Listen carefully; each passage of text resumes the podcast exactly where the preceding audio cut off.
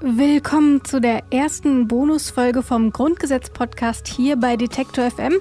Mein Name ist Rabea Schlotz und in dieser ganz besonderen Folge wollen wir uns nicht mit einem bestimmten Artikel des Grundgesetzes beschäftigen, sondern vielmehr wollen wir mal auf die Geschichte der deutschen Verfassung schauen. Denn wir haben jetzt den ersten Teil des Grundgesetzes geschafft. Die Grundrechte haben wir alle einmal erläutert. Aber wie ist es eigentlich dazu gekommen, dass diese Grundrechte so, wie sie eben heute im Grundgesetz stehen, im Grundgesetz stehen. Damit wollen wir uns in dieser Folge beschäftigen und zwar mit Professor Dr. Susanne Hähnchen von der Uni Bielefeld. Mit ihr habe ich über die Rechtsgeschichte gesprochen.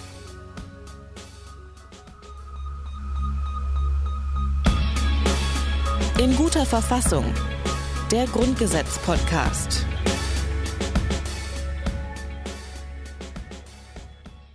Frau Hähnchen, unsere Verfassung wird in diesem Jahr 70 Jahre alt. Die einen sagen schon, die anderen sagen erst. Können Sie uns das vielleicht zeitlich etwas einordnen?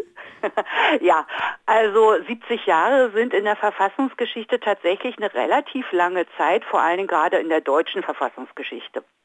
Aber Verfassungen ähm, und auch deutsche Verfassungen gibt es schon seit vielen Jahrhunderten und von daher kann man sowohl das eine so sehen als auch das andere. Aber für eine einzelne Verfassung in der deutschen Geschichte ist es tatsächlich die älteste. Aber tatsächlich ähm, geht der Begriff der Verfassung schon wesentlich weiter zurück. Und auch wenn wir es vielleicht nicht immer so aufgeschrieben hatten und gedruckt, wie wir es heute haben, gab es so eine, so eine Konstitution ja irgendwie schon länger. Was können Sie uns denn dazu erzählen?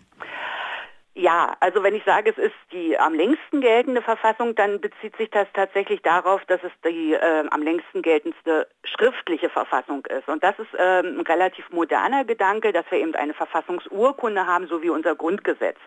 Aber Verfassung an sich, das ist ein, ein sehr grundsätzliches Konzept, was man auf jeden Staat als Schablone praktisch auflegen kann, wenn man schaut, in welcher Verfassung ist der, in welcher Organisation des Staates, in welchem Verhältnis der Staatsorganisation Organe zu den Bürgern und so weiter. Das ist eigentlich auch eine Bedeutung, die der Begriff Verfassung hat.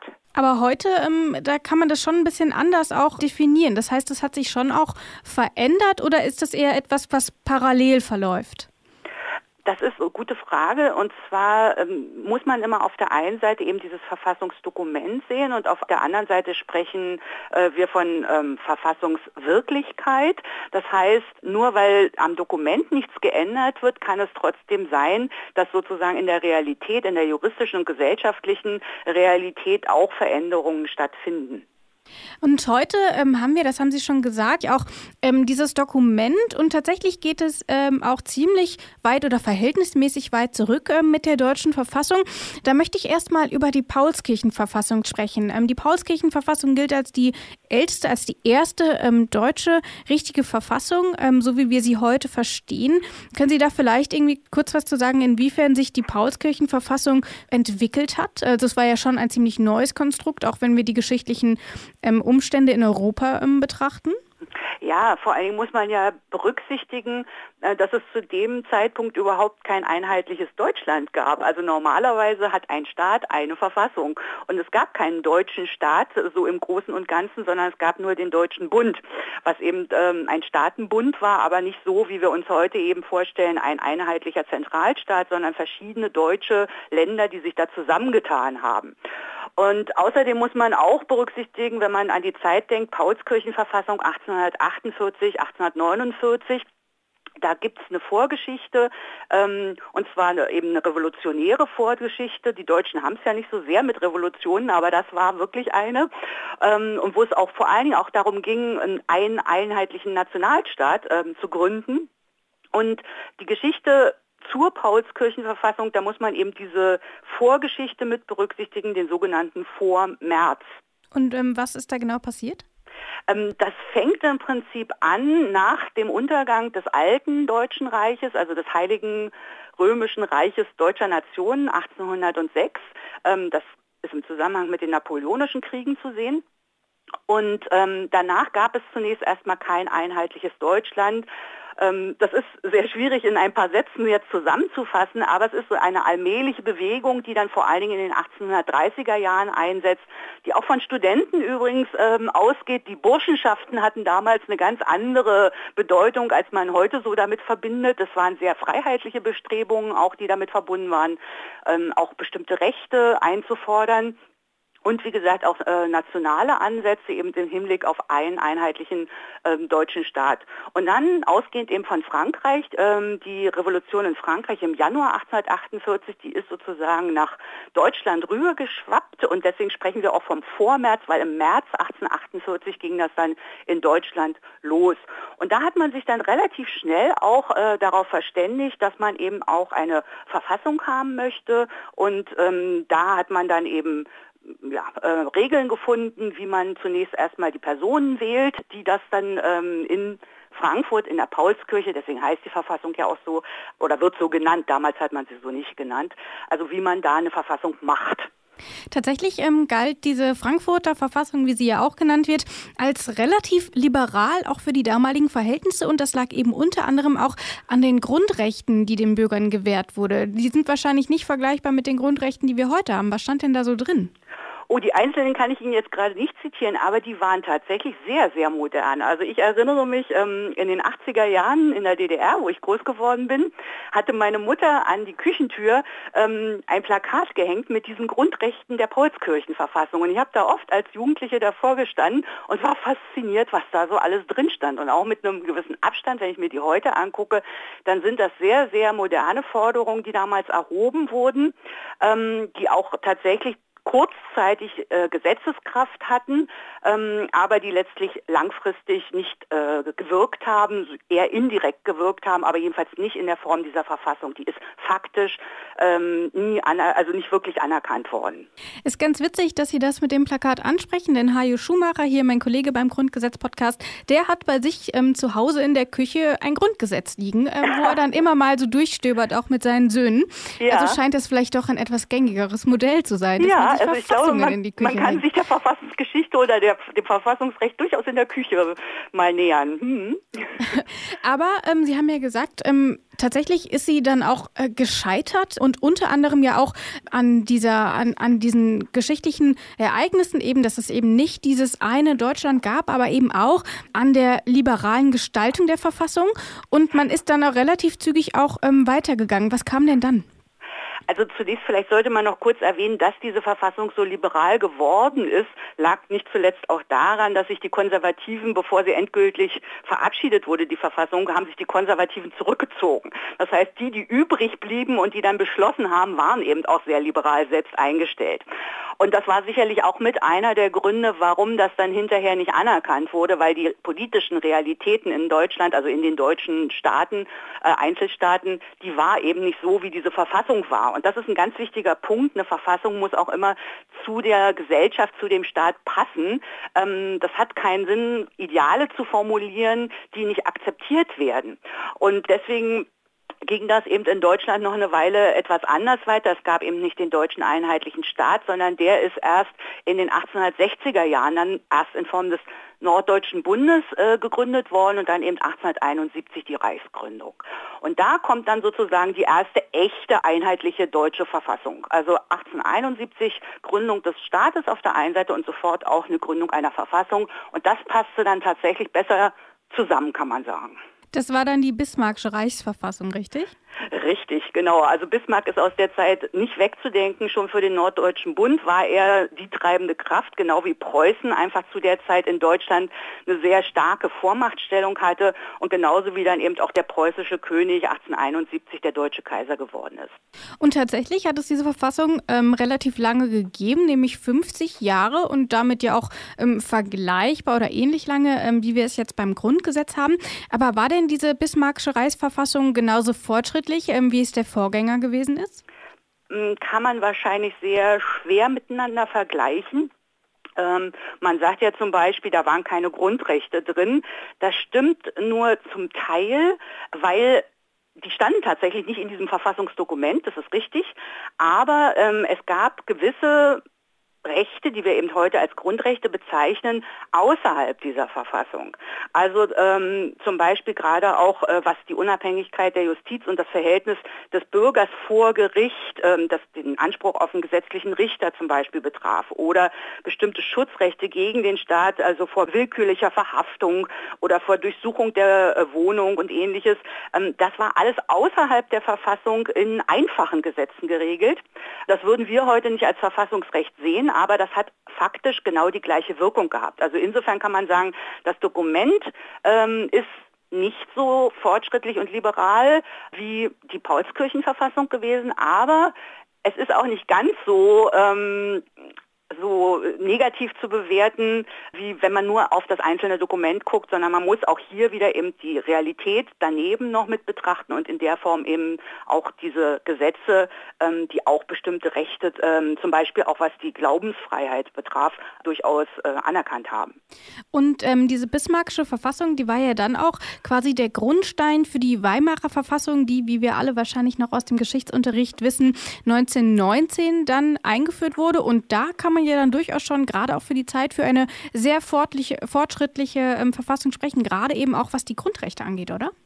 Ja, das äh, kann man durchaus. Also interessant ist auf jeden Fall natürlich wieder, ähm, dass auch hier eine Vorgeschichte, ähm, eben die äh, Revolution ähm, von 1918, vom November, ähm, zu berücksichtigen ist. Also Verfassungen entstehen so typischerweise in Umbruchssituationen. Also 1871 eben diese Reichsgründung, eine komplette Veränderung.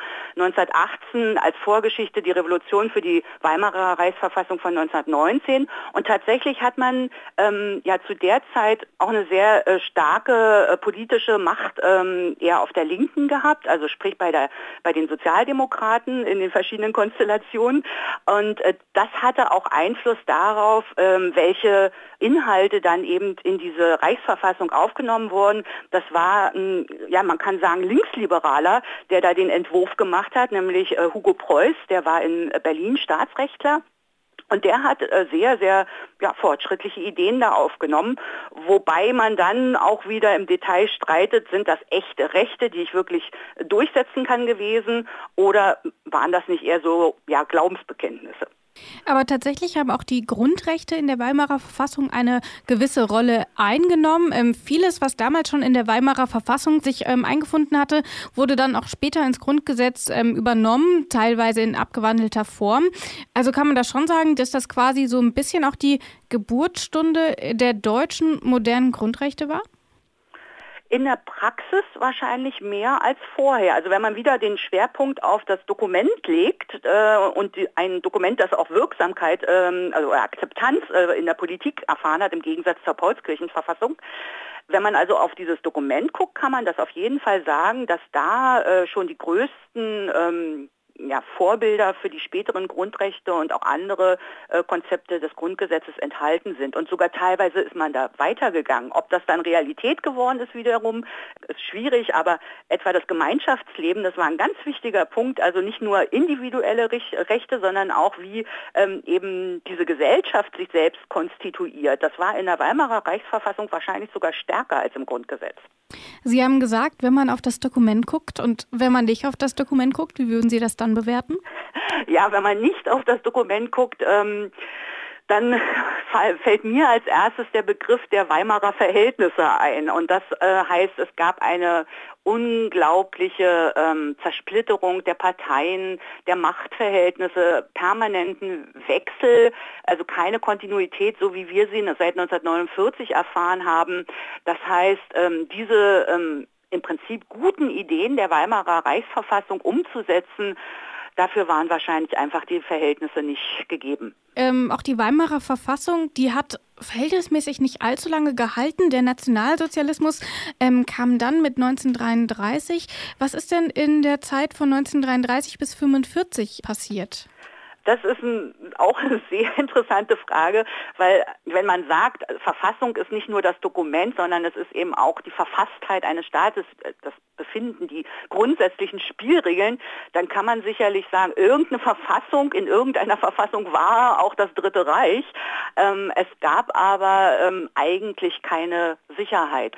Also mit anderen Worten, irgendwas Stabiles, irgendwas, worauf man sich verlassen konnte, das gab es nicht. Und es wurden zum Beispiel die Grundrechte ganz grundlegend auch beseitigt.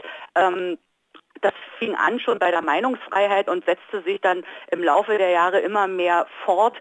Ähm, Grundrechte sind ja vor allen Dingen auch Rechte des Individuums und da gibt es ja diesen bekannten Spruch, du bist nichts, dein Volk ist alles. Das zeigt eben auch diese Zwangsvereinigung. Es geht nur um die Volksgemeinschaft und das Volk selbst hat auch nicht wirklich viel zu sagen, weil es ja dann wiederum noch das Führerprinzip gibt, ja, also Volk schön und gut, aber letztlich entscheidend tut der Führer und das spiegelt sich eben praktisch auf allen Ebenen wieder, die man typischerweise dem Verfassungsrecht zuweisen würde. Also es gibt keine Gewaltenteilung, das ist auch was ganz Typisches für einen modernen Verfassungsstaat, dass er zwischen ähm, Gesetzgebung ähm, und ähm, äh, Ausführung der Gesetze, also Regierung und Kontrolle dieser Macht durch Gerichte insbesondere, dass da eben Gewaltenteilung herrscht und Kontrolle herrscht. Und das gab es zum Beispiel auch überhaupt nicht. Also von daher, ähm, ja, irgendeine Verfassung könnte man da konstruieren, aber es fällt sehr, sehr schwer. Wir sind jetzt schon noch langsam beim Grundgesetz angekommen. Ähm, 1949 ist das in Kraft getreten, aber natürlich war zwischen 45 und 49 muss einiges passiert sein. Ähm, gab es dort auch irgendwas, was man mit einer modernen Verfassung vergleichen könnte? Ja, es gab in den verschiedenen ähm, Ländern, den späteren Bundesländern halt ähm, durchaus ähm, Landesverfassungen und die sind äh, auch sehr, sehr spannend, also durchaus der ein oder anderen Betrachtung wert. Man staunt, was da noch in einzelnen Verfassungen bis heute drinsteht, sowas wie ein Recht auf Arbeit zum Beispiel. Ähm, aber das ist eben auch wieder der Punkt ähm, Theorie und Praxis. Ne? Und ähm, diese Landesverfassungen sind zum Teil dann eben später verändert worden, aber in den einzelnen Ländern hat man sich nach 45 45 auch daran gemacht, sich selbst wieder eine Verfassung zu geben, nach der man eben gesellschaftlich leben wollte, nach denen auch ähm, Regierung erfolgen sollte. Ähm, also im Prinzip wiederum Spielregeln auf höchster Ebene. Ähm, wir haben auch ähm, schon darüber gesprochen, als wir über die Arbeit ähm, und die freie Berufsausübung gesprochen haben. Und Sie haben es ja gerade auch angesprochen, beispielsweise das Recht auf Arbeit. Das heißt, ähm, auch die Verfassung ist auch so eine Art symbolischer Natur, oder? Also man kann schon sagen, ja, ja, jeder hat ein Recht auf Arbeit, aber praktisch umsetzbar und vor allem auch einklagbar ist es dann ja letzten Endes nicht. Ja, das hat sehr viel damit zu tun, ähm, wie ernst man den Verfassungsgedanken nimmt. Also ist eine Verfassung eben nur, ähm, ja, werden da nette Ideen programmiert oder ist eine Verfassung so ernst, dass der Staat daran gebunden ist und verpflichtet ist, ähm, das auch tatsächlich umzusetzen. Und gerade das Thema Arbeit zieht sich ja auch so durch die Geschichte. Also das gab es ja auch in der Weimarer Reichsverfassung beispielsweise schon. Da wollte man auch ein einheitliches Arbeitsrecht schaffen. Das Problem dann aber wieder war, wer bestimmt denn dann, welches Arbeitsrecht das ist? Ja, und wenn man sich da nicht einigen kann, und es gibt nun mal Vertreter von der einen Seite und von der anderen Seite, dann kommt es eben bis heute nicht, also 100 Jahre später nicht, nicht ähm, zu einem Arbeitsgesetzbuch. Und so ist das eben auch mit dem Recht auf Arbeit. Wer ist verpflichtet, das umzusetzen? Das ist eben zum Beispiel das Parlament, was sich da was einfallen lassen müsste. Und dann gibt es eben Leute, die hätten Ideen und dann gibt es andere Leute, die sagen, das ist unrealistisch, das können wir nicht machen. Und so findet man dann keine Mehrheiten. Und jetzt ähm, beim Grundgesetz ähm, seit ähm, 49 gibt es, das heißt, wir haben dieses Jahr 70-jähriges Jubiläum und ähm, tatsächlich ist es so, dass das ähm, Grundgesetz und gerade auch in Bezug auf die Grundrechte zum damaligen Zeitpunkt schon als furchtbar fortschrittlich gegolten hat. Ähm, es war die Zeit, in der auch die Menschenrechte bei den UN eine gewisse Rolle gespielt haben und das sehen wir ja zum Beispiel auch darin, dass eben zum Beispiel die Menschenwürde direkt mit aufgegriffen wurde, was ja zum damaligen Zeitpunkt eigentlich vollkommen neu war.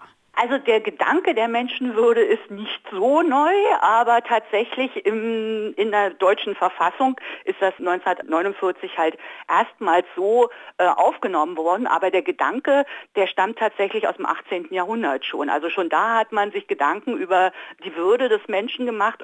Ja, und ähm, das ist eine Diskussion, die zunächst eben erst wissenschaftlich geführt wurde, aber die dann eben immer stärker auch Eingang in die Dokumente gefunden hat. Wir haben in diesem Podcast schon alle Grundrechte durchgenommen. Ähm, was würden Sie denn sagen, 70 Jahre nach Entstehen des Grundgesetzes? Wie stehen wir in Deutschland ähm, so da? Da wird mir bestimmt auch jemand widersprechen, aber ich finde, wir stehen eigentlich ziemlich gut da. Also wenn ich mir so die deutsche Geschichte angucke, ähm, dann ging es uns eigentlich selten so gut wie heute. Also wir haben Rechte, die nicht nur einfach proklamiert werden, irgendwie aufgeschrieben werden und niemand nimmt sie ernst, sondern man kann sie wirklich durchsetzen. Es ist manchmal nicht leicht, diese Rechte durchzusetzen. Man muss wissen, wie es geht, ja, und man muss manchmal auch sehr gute Nerven haben.